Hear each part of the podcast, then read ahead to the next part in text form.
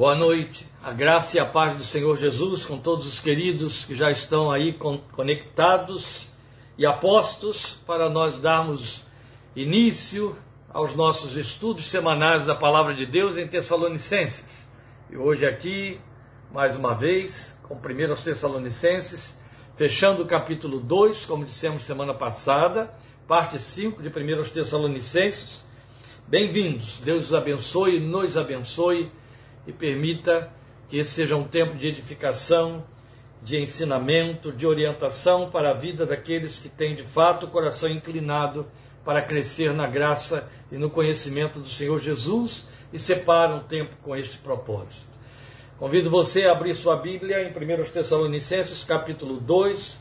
Na sequência, estaremos lendo hoje a partir do versículo 13 até o versículo 20 é o texto que fecha o capítulo 4, nesta parte 5 do nosso estudo de 1 Tessalonicenses. Então, indo aí no capítulo 2, a partir do versículo 13, os irmãos, por favor, me acompanhem na leitura do texto da palavra de Deus. Também agradecemos a Deus sem cessar o fato de que, ao receberem de nossa parte a palavra de Deus, vocês a aceitaram não como palavra de homens, mas conforme ela verdadeiramente é como palavra de Deus, que atua com eficácia em vocês, os que creem. Porque vocês, irmãos, tornaram-se imitadores das igrejas de Deus em Cristo Jesus, que estão na Judéia. Vocês sofreram da parte dos seus próprios conterrâneos, ou patrícios, as mesmas coisas que aquelas igrejas sofreram da parte dos judeus, ou dos patrícios deles, que mataram o Senhor Jesus e os profetas e também nos perseguiram. Eles desagradam a Deus e são hostis a todos, esforçando-se para nos impedir que falemos aos gentios e estes sejam salvos. Dessa forma, continuam acumulando seus pecados. Sobre eles finalmente veio a ira. Nós, porém, irmãos, privados da companhia de vocês por breve tempo em pessoa, mas não no coração, esforçamo-nos ainda mais para vê-los pessoalmente pela saudade que temos de vocês. Quisemos visitá-los. Eu mesmo, Paulo, o quis, e não apenas uma vez, mas duas. Satanás, porém, nos impediu. Pois quem é a nossa esperança, alegria ou coroa em que nos gloriamos perante o Senhor Jesus na sua vinda? Não são vocês? De fato, vocês são a nossa glória e a nossa alegria. Meus queridos irmãos, este é o nosso texto, e como eu já disse semana passada e hoje já abri aqui a nossa nosso discurso, nosso contato, tornando a dizer, é o texto que fecha o capítulo 2. O capítulo 2, todo ele está ocupado com aquela pauta dos modelos. Já vem desde o capítulo 1 de, de, de Tessalonicenses, a primeira carta aos Tessalonicenses, Paulo mostrando a fé, o amor, a participação, a liturgia daqueles irmãos, como sendo modelo para os crentes da Macedônia, da Acaia e por todas as igrejas, o texto diz. Depois ele vai apresentar-se como modelo de discipulador, modelo de pastor, modelo de líder de rebanho.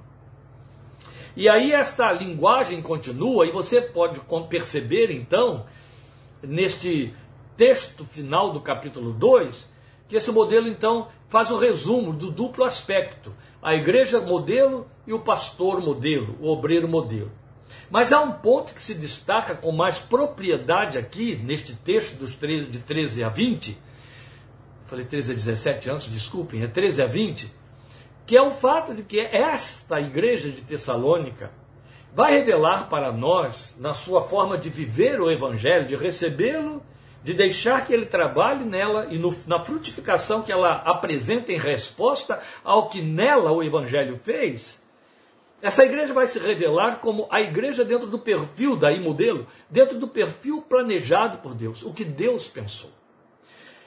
Antes de considerarmos aqui onde a gente pode verificar dentro do texto esta abordagem que queremos colocar, eu quero expor para vocês aqui a igreja de Tessalônica se apresentando como a igreja família eu quero lembrar que, exatamente para reforçar o argumento de que a igreja, tal como Deus a planejou, lembrar aos irmãos que não foi apenas para nos trazer um status espiritual, e eu não estou dizendo isso de forma desdenhosa, mas estou posicionando bem, falando de uma posição, um posicionamento da status, um status espiritual, que Deus se revelou como Pai e outro tanto nos declarou filhos, a quem Ele tornou filhos, ou tornou possíveis serem feitos filhos por adoção, por meio da obra de Cristo Jesus.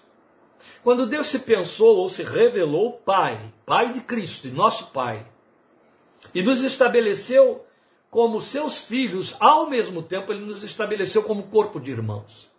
Isso se constituiu igreja.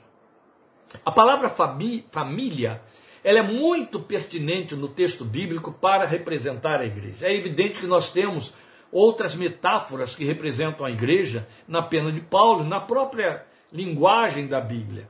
Rebanho é a primeira expressão, e ainda se referindo ao próprio povo de Israel você vai encontrar em nos Salmos de Davi e muito destacadamente no Salmo 81. Mas quando você vem para o Novo Testamento, as metáforas se ampliam. E aí você tem a igreja como corpo e como organismo, Paulo apresenta assim. A igreja também é apresentada como casa de Deus. Vamos lembrar Hebreus dizendo: casa de Deus somos nós e muito bem estruturadamente, Paulo vai falar da igreja como sendo família. Ele a chama, inclusive, de domésticos da fé. Esta é uma palavra muito forte, no sentido de que carrega na sua comunicação, no seu significado. Domésticos da fé. Inclusive, quando a Bíblia se refere à igreja como família e casa, no Novo Testamento, na pena de Paulo, ela usa uma palavra no grego que é muito mais é, é, pertinente do que nós pensamos como família. A palavra que designa a igreja como família é uma palavra que tem como propriedade o significado da família que está debaixo do mesmo teto. Então, por exemplo, não é a árvore genealógica, não é a família parental, entende? Não, é a família que, que generalizadamente, socialmente, é, marcantemente é conhecida como constituída por pai, mãe e filhos. Este é o conceito universal de família, este é o conceito bíblico de família. Então, quando o texto fala de família como sendo igreja, está se referindo, ou no pensamento de Deus, está aquela ideia de família do intimismo, de família é, doméstica. Por isso, domésticos da fé. Por que, que é importante a gente introduzir a leitura que fizemos com esta abordagem? Porque aqui se destaca a igreja família. Ela fica muito bem evidente dentro desse texto, tanto da parte da, da maneira como o povo suscitou, despertou dentro de Paulo os sentimentos que ele teve, quanto da parte dele, os sentimentos que ele revelou. E à medida que a gente for fazendo aqui essa avaliação do texto, você vai se apercebendo disso, para você poder per, é, perceber muito pertinentemente que esse modelo, assim como tudo que a Bíblia revela para nós em, no, em termos da fé, é o padrão. Qualquer coisa que fique fora do padrão está desviado. Qualquer coisa que fique fora do padrão achou um atalho. Qualquer coisa que fique fora do padrão não tem aprovação divina. Então nós vamos ver por onde vamos, ou por onde a Bíblia nos conduz por aí. Então esse trecho, ele merece um destaque especial, mesmo que as considerações sejam breves. E aí por breves eu quero dizer bem objetivas. Então veja, nas poucas palavras do apóstolo, vai surgir a narrativa de uma simbiose espiritual, e a palavra, a expressão, a ideia, a imagem linguística é esta mesma, simbiose espiritual entre o discipulador e os discípulos. Sabe, quando a gente fala de discipulado nos termos da Bíblia, nós estamos falando de ensino, um mestre e um aprendiz. Mestre e aprendiz se constitui, até na linguagem moderna, num corpo é, didático. E, a, e aquilo que se realiza ali é didática. Nós mesmos temos no português, e isso tudo é, é derivativo do grego, é, então são estrangeirismos que compuseram a nossa língua, duas palavras próprias para definir esse, esse relacionamento ou, ou essa dinâmica entre mestre e discípulo. Didática, que é o que a gente conhece bem popularmente, e pedagogia. Pedagogia é a palavra que ficou é, mais estruturada como sendo o contexto do qual emerge a didática, o ensino. Mas nos, nos tempos da Bíblia, nos tempos da composição do Novo Testamento, essas duas palavras diferentes eram também diferentes na sua aplicação. Tudo bem que didática representava a forma de ensinar. Didáscalos era o mestre. Mas havia pedagogia e pedagogo, que não era menos mestre. Só que a diferença entre ser didáscalos e pedagogo está no fato de que o didáscalo, que exercia a didática, ele jogava informações, como é o que acontece hoje.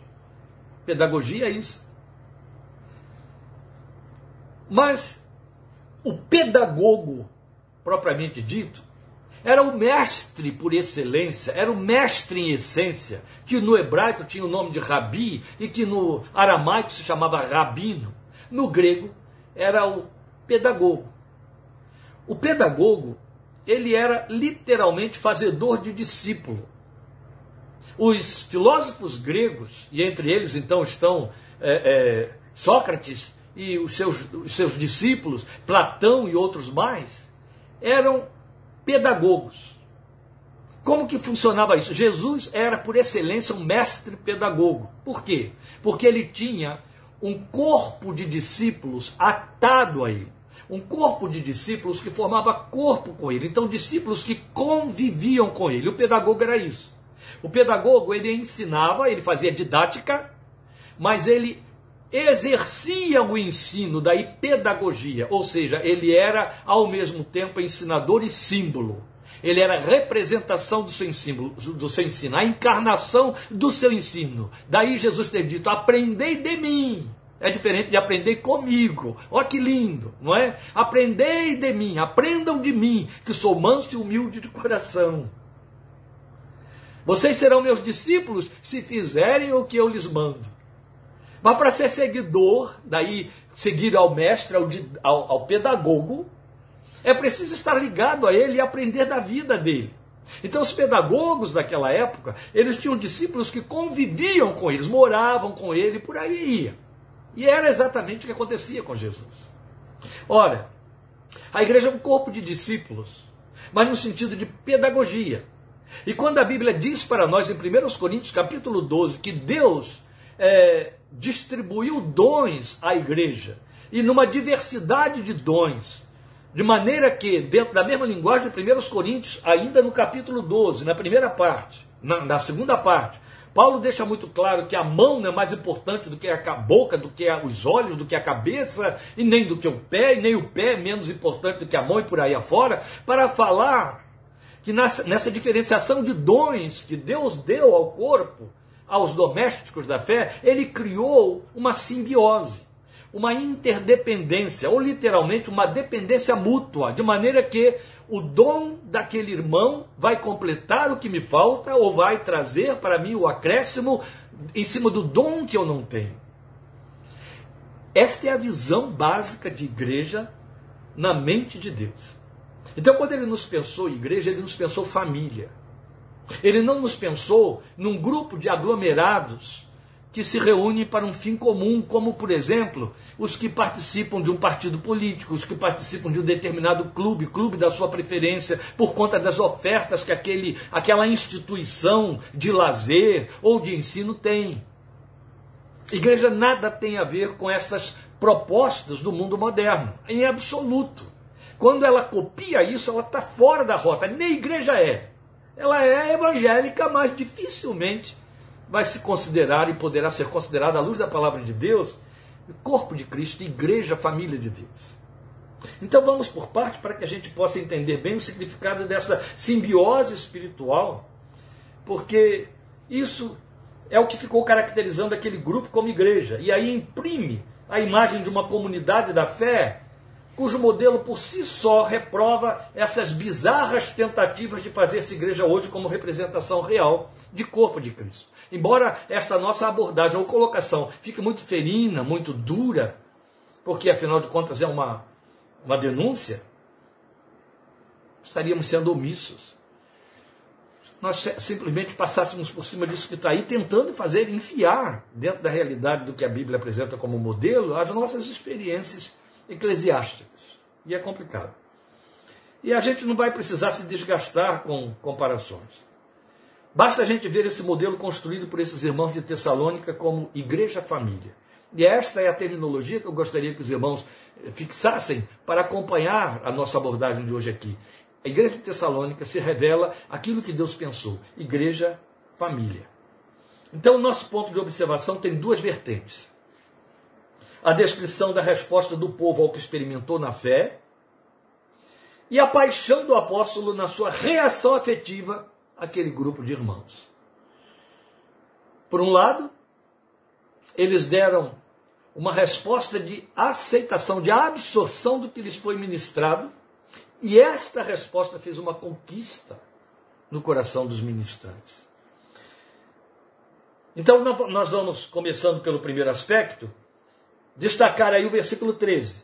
Voltemos a ele então. Também agradecemos a Deus sem cessar o fato de que, ao receberem de nossa parte a palavra de Deus, vocês a aceitaram não como palavra de homens, mas conforme ela verdadeiramente é, como palavra de Deus, que atua com eficácia em vocês os que creem. Ora, a gente não precisa vasculhar muito para perceber que Paulo está fazendo uma distinção muito clara entre os crentes de Tessalônica, e lembrem bem de Bereia, né? lá dentro de Tessalônica, Bereia, os crentes bereanos, com os demais. Especialmente pelo fato de que, vamos lembrar, quando ele se refere a esse povo que agora pertence ao caminho, ele está, se, ele está se referindo à recepção, e a recepção foi feita como foi feita em todos os outros lugares, dentro das sinagogas, onde havia judeus e prosélitos gentios. Depois, esses irmãos, judeus e prosélitos gentios, que aderiram ao caminho, ou seja, que creram e receberam a palavra do Evangelho de Cristo, eles se abriram para dar lugar à igreja gentílica. É o que você tem aqui, quando ele faz o lamento a respeito dos judeus da Judéia que se re, eh, resistiram e quiseram impedir que ele pregasse para os gentios para que esses não fossem salvos. Esses irmãos, até porque já tinham prosélitos gentios entre eles, que, que, que são prosélitos, prosélitos gentios. São gentios convertidos ao judaísmo. Eles recebiam esse nome de prosélitos. Bem, o que acontece é que eles se abriram para deixar que os gentios, propriamente ditos, gentios que saíram direto do paganismo para o evangelho, se convertessem e formassem com eles um corpo, a igreja. A questão está no fato de que eles é, sobressaíram-se aos demais. Porque provavelmente, até por vício religioso, isso é bem colocado aqui, os que recebiam a palavra dentro das sinagogas resistiam muito ao que recebiam. Por quê? Estavam com um vício. Qual era o vício? O vício de estar preso à letra. E uma vez preso à letra, é, todo argumento novo eles iam receber como os atenienses receberam, inquirindo, questionando. Que doutrina nova é essa que está surgindo por aí? Mas o que aconteceu com os tessalonicenses é que eles estavam tão sedentos, tão famintos, o Espírito de Deus estava fluindo de tal maneira entre eles que quando Paulo, é, Paulo, Timóteo e Silas chegaram com a palavra do Evangelho, eles não viram nela outra coisa a não ser palavra de Deus e não palavra de homens. Ou seja, qual é o comportamento dos que estão religiosamente é, é, viciados? Eles percebe, recebem a palavra com aquela desconfiança da racionalidade impregnada de filosofias e de vãs filosofias, para depois avaliar se de fato procede, se é de Deus mesmo, é Deus que está falando ali. Os Tessalonicenses já receberam como palavra de Deus coração aberto. E isso produziu não apenas uma conversão instantânea, mas uma conversão de proporções muito acentuadas. Algo muito semelhante aconteceu a igreja de Éfeso, bem semelhante mesmo. Então ele vai dizer aqui no versículo 13 que ele e os outros dois, porque ele bota isso aí no pronome é, da, da primeira pessoa do plural, nós agradeciam constantemente, ele diz aí, sem cessar, essa recepção à palavra, a maneira como ela foi recebida, como palavra de Deus. Quando você tem uma experiência é, intensa, uma experiência repetitiva de evangelização, de ensinar a palavra da salvação à pessoa que não a conhece, você consegue associar esses extratos de respostas que são muito significativos. Quando estudava no Betel, Betel brasileiro, o Betel tinha um programa exaustivo de evangelização de rua. Ora, João Pessoa inteira conhecia Betel brasileiro e betelinos. Então era assim, às segundas-feiras saíam os rapazes evangelizando, às quartas-feiras saíam as moças. Não, às terças-feiras saíam as moças. E a gente saía com a roupa, com o uniforme lá de acordo com o Betel. De maneira que éramos muito conhecidos. E batia de casa em casa, a evangelização era de porta em porta. E eu me lembro de ter batido numa porta e a senhora que atendeu, eu estava acompanhado de um rapaz bem novinho, de uma igreja onde eu ensinava na escola dominical, que era o lugar onde eu fazia meu estágio, num bairro chamado Cristo Redentor. E ali no Cristo Redentor, eu fui num domingo à tarde, que nós tínhamos que fazer também evangelização domingos à tarde, batendo nas portas lá, Bíblia na mão, aquele rapazinho que me acompanhou, que hoje é um pastor. Ele era um adolescente da igreja e quis me acompanhar naquele dia. E aí batemos na porta da casa de uma senhora, cujo nome era Maria. E ela veio nos atender. Então me apresentei, como sempre fazíamos e tal, dizendo somos missionários, que tinha que se apresentar como missionário, e queremos é, ter oportunidade aqui de orar pela senhora, por sua casa, apresentar alguma coisa da palavra de Deus, se a senhora permitir, tal, tal, tal, aquela conversa introdutória que todo mundo fazia. E ela ficou ouvindo, atenta, e ela disse: Fica à vontade, tá bom, mas não mandou a gente entrar, claro. Ficamos ali no portão, os três em pé. Abri minha Bíblia em João 3,16. E aí eu li, porque Deus amou o mundo de tal maneira que deu o seu Filho unigênito para que todo aquele que nele crê não pereça, mas tenha vida eterna. A senhora entende, Dona Maria, que Deus está, a palavra de Deus está dizendo que Deus amou o mundo de tal maneira que deu o Filho dele? Hum. A senhora entende o que significa isso? Hum. A senhora não entendeu. A Bíblia está dizendo aqui que Deus amou o mundo de tal maneira que deu Jesus. Jesus veio a este mundo, Jesus nos foi entregue. E uma vez que nos foi entregue, foi morto pelos nossos pecados. E isso foi feito para que a gente tivesse vida eterna. Uhum. Eu vou ler o texto de novo para a senhora. Aí li lá. Porque Deus amou Maria de tal maneira que deu o seu filho unigênito, seu único filho, para que quando Maria nele crer, não morra espiritualmente, mas tenha vida eterna. Isso está escrito aí, moço? Tá, lê aqui comigo. Porque Deus amou Maria. Não, aí está escrito mundo. Eu falei, mas mundo é a palavra que ele usou, porque ele não pode botar o nome aqui de todo mundo. Mundo representa eu, a senhora, mas mundo, eu estou aí dentro, a senhora está aí dentro. Ó. Ele está dizendo aqui Deus amou Kleber de tal maneira, Deus amou Daniel, o rapazinho, de tal maneira, Deus amou Maria.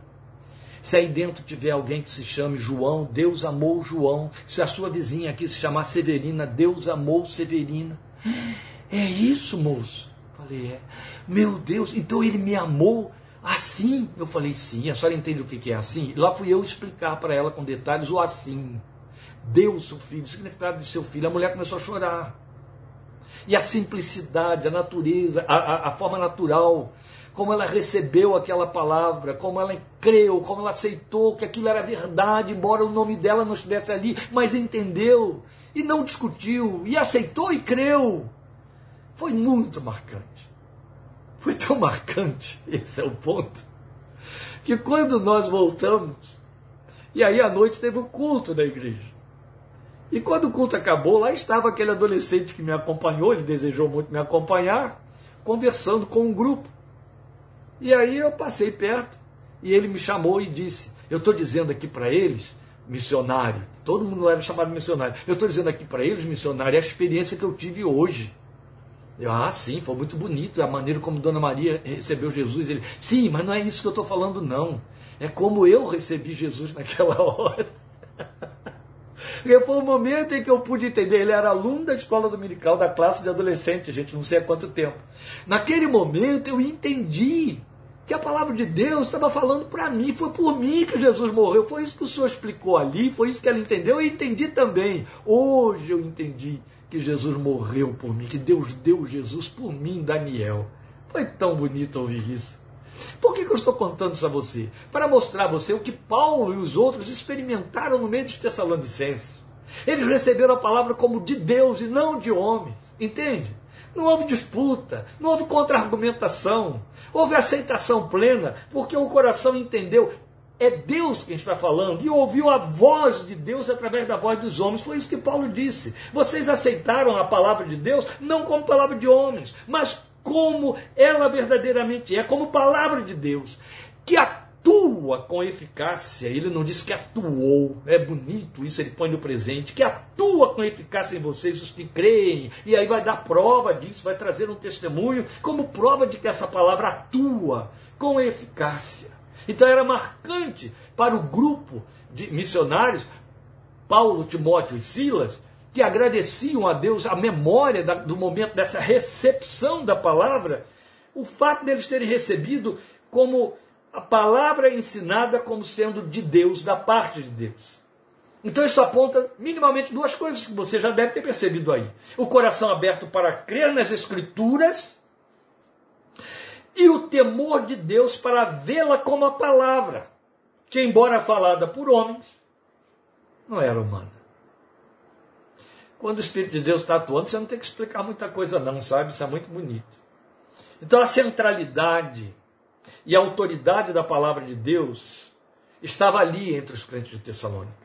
Porque Paulo vai dizer logo de imediato no início do versículo 14 que aquela palavra que atua eficazmente nele, produzir, neles, produz, estava produzindo eficácia, porque a eficácia se via no fato de que passando por perseguição, no nível da perseguição que os crentes da Judéia, que tinham lastro, eles tinham a lei de Moisés, eles tinham toda uma confissão, uma caminhada, um conhecimento da antiga revelação de Deus na antiga aliança, que esta gente não tinha, especialmente os gentios.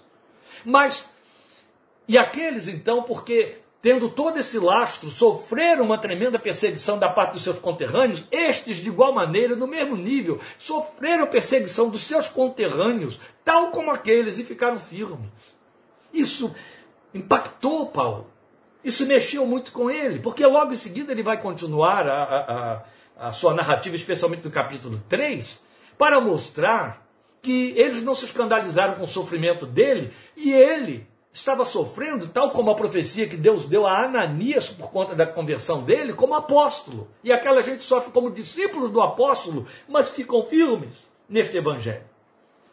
Isso fala de centralidade da palavra escrita, da palavra revelada, da palavra ensinada, da palavra pregada. Centralidade e autoridade dessa palavra, que veio sofrendo desgaste ao longo dos séculos, por conta da impiedade do coração humano até o ponto de perder seu lugar de oráculo único, de perder o seu lugar de autoridade absoluta sobre a fé. Então isso foi em parte corrigido pela reforma religiosa do século XVI.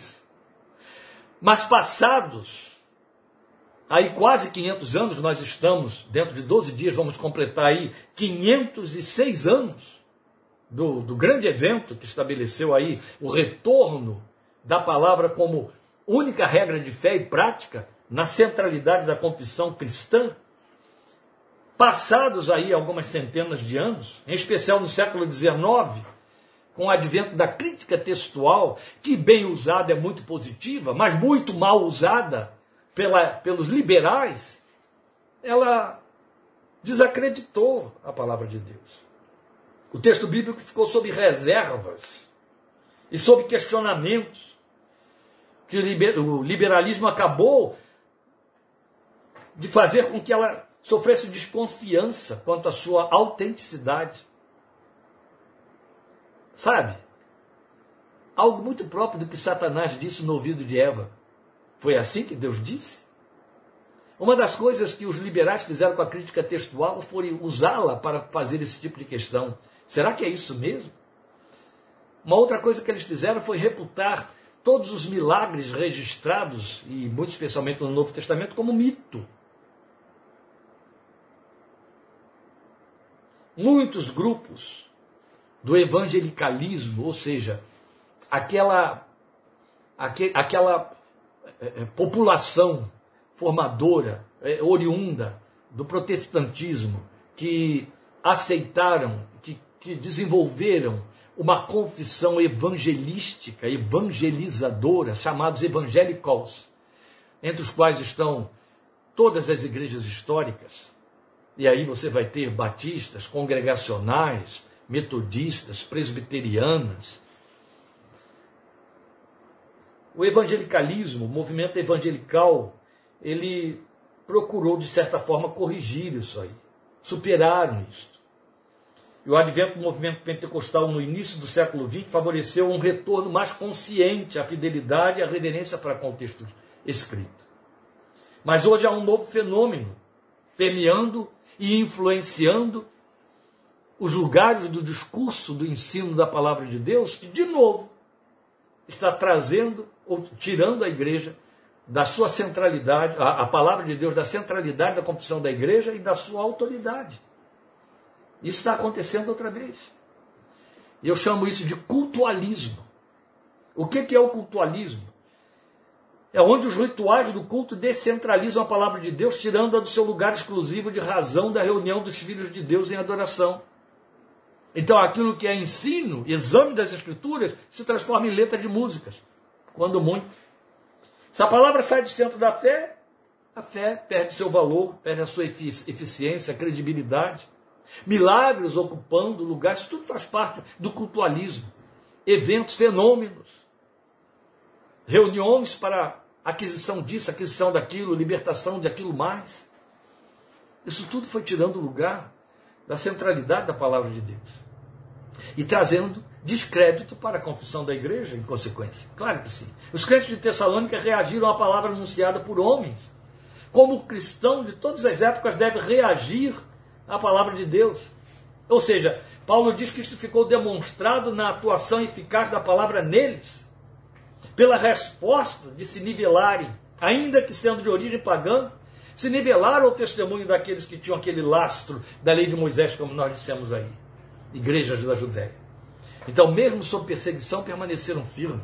É altamente questionável se um crente que não tem centralização na sua confissão na palavra de Deus consegue resistir à tentação, quanto mais à perseguição. Oh, misericórdia! A outra vertente está no afeto do que aqueles irmãos despertaram no apóstolo. É muito importante perceber que Paulo reage pelo que ele recebeu, pelo que foi despertado dentro dele. Aí eu tenho de ler os versículos 17 a 20. Nós, porém, irmãos, aí ele está incluindo o grupo, privados da companhia de vocês por breve tempo em pessoa, mas não no coração, esforçamos-nos ainda mais para vê-los pessoalmente pela saudade que temos de vocês. Quisemos visitá-los, aí aquele se destaca. Eu mesmo, Paulo, quis isso duas vezes, mas Satanás nos barrou o caminho. O texto não explica como, nem porquê, ele apenas declara: Eu fui impedido e foi por Satanás. Eu quis ir duas vezes ver vocês, tomado de saudade. E aqui você tem algumas expressões que a gente pode elencar que são tocantes. Vou continuar a leitura. Quisemos visitá-los. Eu mesmo, Paulo, quis, não apenas uma vez, mas duas. Satanás, porém, nos impediu. Pois quem é a nossa esperança, alegria ou coroa em que nos gloriamos perante o Senhor Jesus na sua vinda? Não são vocês? De fato, vocês são a nossa glória e a nossa alegria. É tão interessante isso. Eu vou fazer um, uma colocação aqui que eu poderia dispensar por respeito a mim, por minha privacidade. Mas não faz muito tempo eu estava. Quando eu digo não faz muito tempo, estou me referindo a poucos meses estava bem abatido, triste. Por observação natural, eu frequento ambientes de culto diversos e ouço pastores que estavam, por sua vez, precisando de minha intervenção porque tinham entrado em depressão por conta das respostas e só por conta das respostas negativas de seus rebanhos. De alguma forma, eu estava um tanto afetado e abatido também. Isso chamou a atenção de Lília, isso chamou a atenção das minhas filhas, que perceberam que eu estava desanimado, estava triste. Triste com a igreja, triste com a resposta a todo empenho, esforço, investimento na palavra, no exercício da palavra. E aí elas resolveram então reunir um grupo de irmãos em São Paulo, conversou com eles, e depois de dizer que elas queriam de alguma forma que é, eu pudesse tomar conhecimento da eficiência do meu trabalho, eles foram muito além do que foi pretendido.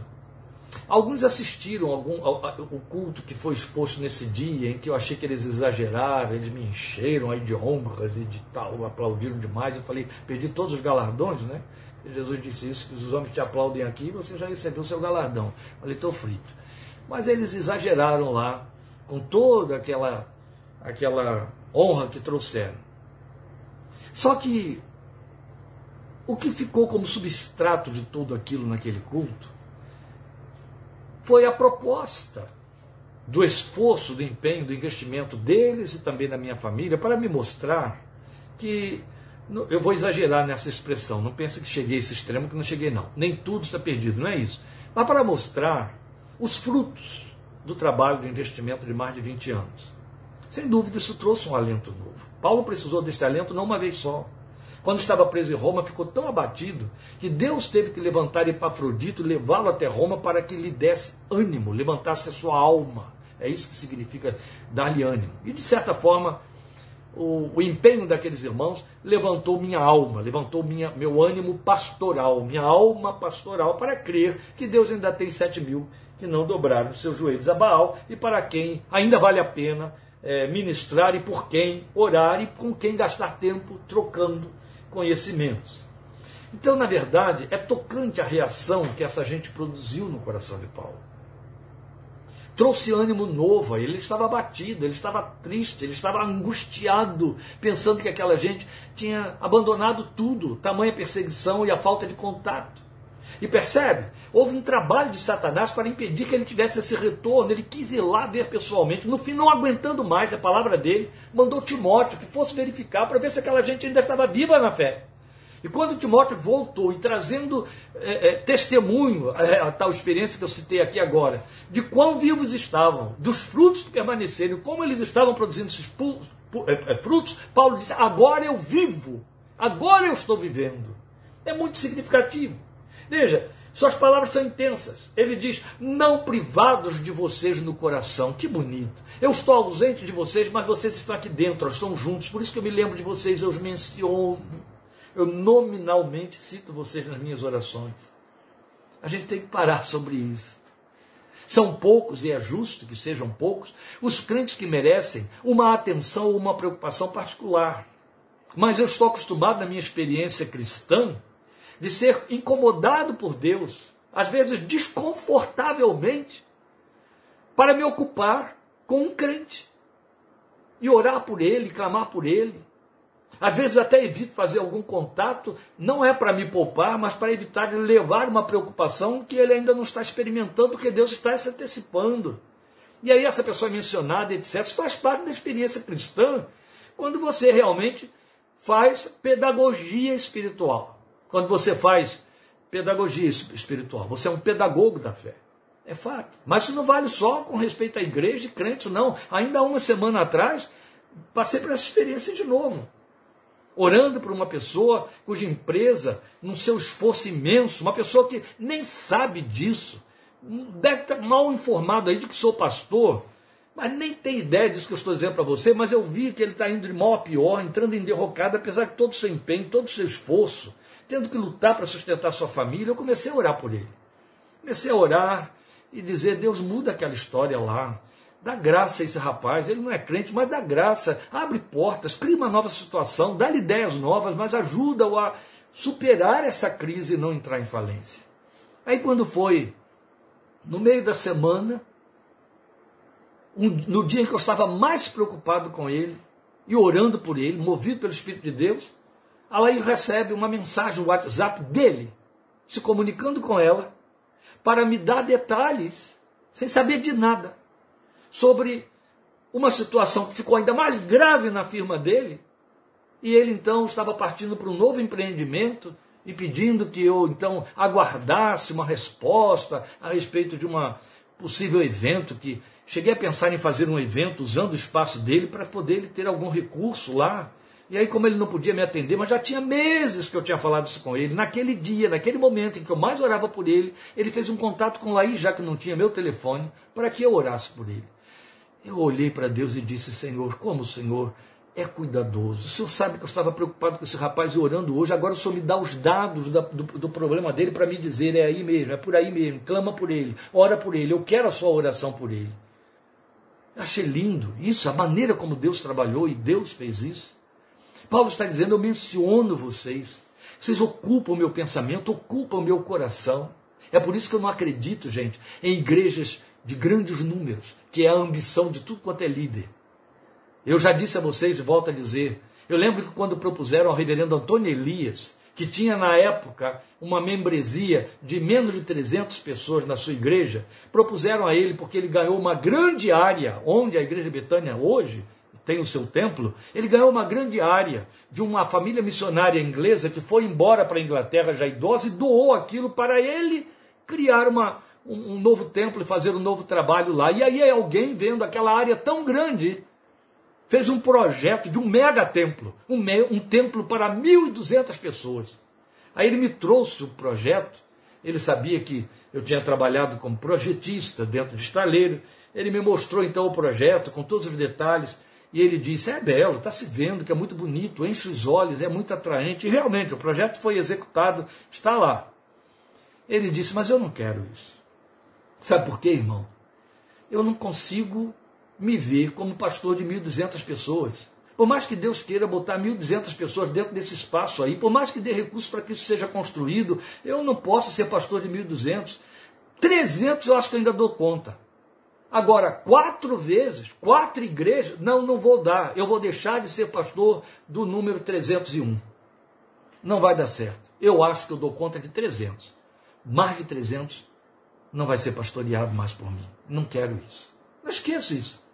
Estou eu ali ouvindo aquele veterano na fé, me dizendo e me dando uma lição, e eu estava chegando, né? Era o meu primeiro ano de ministério pastoral. Ó, oh, estou falando de 40 anos atrás, em janeiro completo 40 anos de ordenação. E aquilo me serviu de lição. E a vida inteira eu vi desse jeito. Não vale só no que diz respeito ao pastor, por mais que ele se encha de auxiliares. Mas mais importante do que isso, é pensar na mutualidade, nessa distribuição de dons, nesses contatos e conhecimentos. Quando a igreja é família, você sabe o cheiro do irmão. O problema que o aflige ou a alegria que enche seu coração, e aí você pode viver a realidade da mutualidade em cima do que Paulo ensinou. Chorar com os que choram, sorrir com os que sorriem. Mas quando a igreja é clube, onde as pessoas entram, se sentam, e o máximo que acontece é você perceber o perfume no ambiente que se mistura a centenas de outros perfumes, ela se desconfigura. Tem que criar panelinhas, tem de criar grupos, tem de criar células, para que meia dúzia de gente possa se interrelacionar, se arranhar, se esbarrar. Os demais não se conhecem. Até hoje ficou na minha memória, de forma escandalosa, a experiência de um contato com o pastor da maior igreja que havia em Niterói naquele ano, naquele tempo, aquela, naquela década. Eu estou falando da metade da década, da, do início da década de 1980. A igreja mais famosa de Niterói, a maior que havia, ela tinha 6 mil membros. Eu lembro que eu tive de fazer um contato pessoal a pedido de um grupo de evangelização com o pastor daquela igreja para levar a ele um convite formal para ser o, pregador numa campanha evangelística que o grupo faria. E aí arranjaram um encontro meu numa reunião que ele estaria fazendo dentro da casa de uma juíza. Consegui ir lá. Havia um grupo de pessoas a convite da juíza e ele tinha ido lá nessa familiaridade com a juíza, que era membro da igreja dele. Foi visitar a juíza e ela levou um grupo de pessoas entre os quais eu entrei. Quem me levou era membro da igreja. Conseguiu esse contato para eu poder ter proximidade a ele. E realmente consegui conversar com ele. Mas o que me impactou foi que, ao término da reunião, em que todos nós demos a mão e estivemos orando com mãos dadas, ele orou e nós todos estávamos de mãos dadas conforme ele orientou, ele foi cumprimentando cada um, um por um, apertando a mão, cada uma daquelas pessoas. Quando apertou a mão da senhora que me levou para o encontro, que era membro da igreja dele, há mais de 15 anos, eu ouvi algo que me espantou. Que não tinha que me espantar, porque afinal de contas ela era uma entre seis mil, mas foi muito ruim ouvir o que eu ouvi. Ai, pastor, que grande alegria eu estou sentindo. Esta é a primeira vez que eu tenho oportunidade de apertar a sua mão. Sou membro da sua igreja há 15 anos. Igreja clube é isso.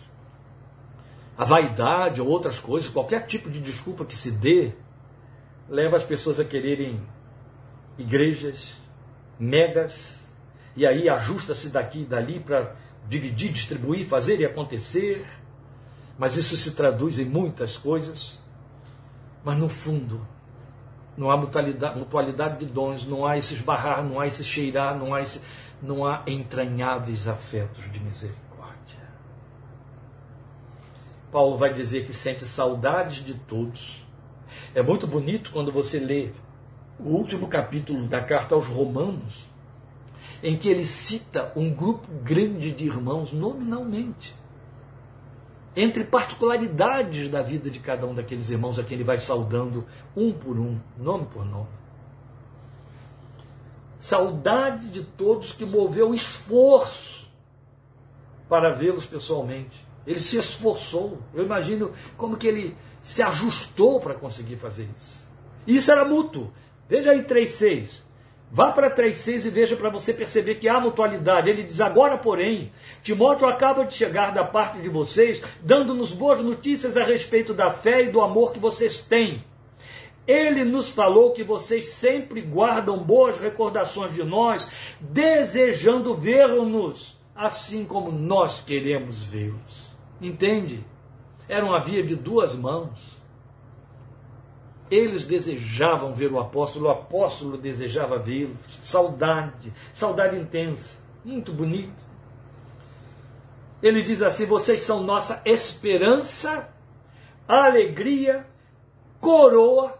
E aí o que ele chama de coroa é motivo de orgulho, mas ele diz: vocês são motivo de orgulho, nossa glória. É isso que quer dizer é, perdão, nossa glória que significa motivo de orgulho. Vocês são nossa coroa, quer dizer, vocês dão o, o, o, o veredito da eficácia do nosso chamado, do nosso apostolado. E vocês são. É, vocês são o meu orgulho, a honra que eu trago de ser pastor. Agradeço de coração Rosinha e Fernando, esse carinho aí com que vocês estão expressando mensagens aí de ânimo para o meu coração. Mas ele está bem. Deus os abençoe. Eu tenho essa mútua gratidão e identidade com vocês, vocês sabem disso. Né? O carinho é grande, de ambos os lados. Mas veja, em cima dessa colocação de Paulo aqui, vocês são nossa esperança, alegria, coroa, motivo de orgulho. Era como se Paulo olhasse para aqueles tessalonicenses e tivesse que avançar para novos campos hostis e dissesse: vai dar certo, porque deu certo em Tessalônica. Porque funcionou lá, porque aqueles irmãos frutificaram, os demais também poderão frutificar. O Deus que operou ali vai operar lá. Entende? Era esperança para ele, era ânimo. Eu lembro de duas situações. Quando Paulo diz assim: vocês são minha alegria. Gente, que coisa bonita que é isso, né? O obreiro está indo ao encontro de um grupo de irmãos e o coração está saltando de alegria, alegria de vê-los. Eu, voltando a Antônio Elias, eu lembro de novo de uma ocasião em que ele me disse que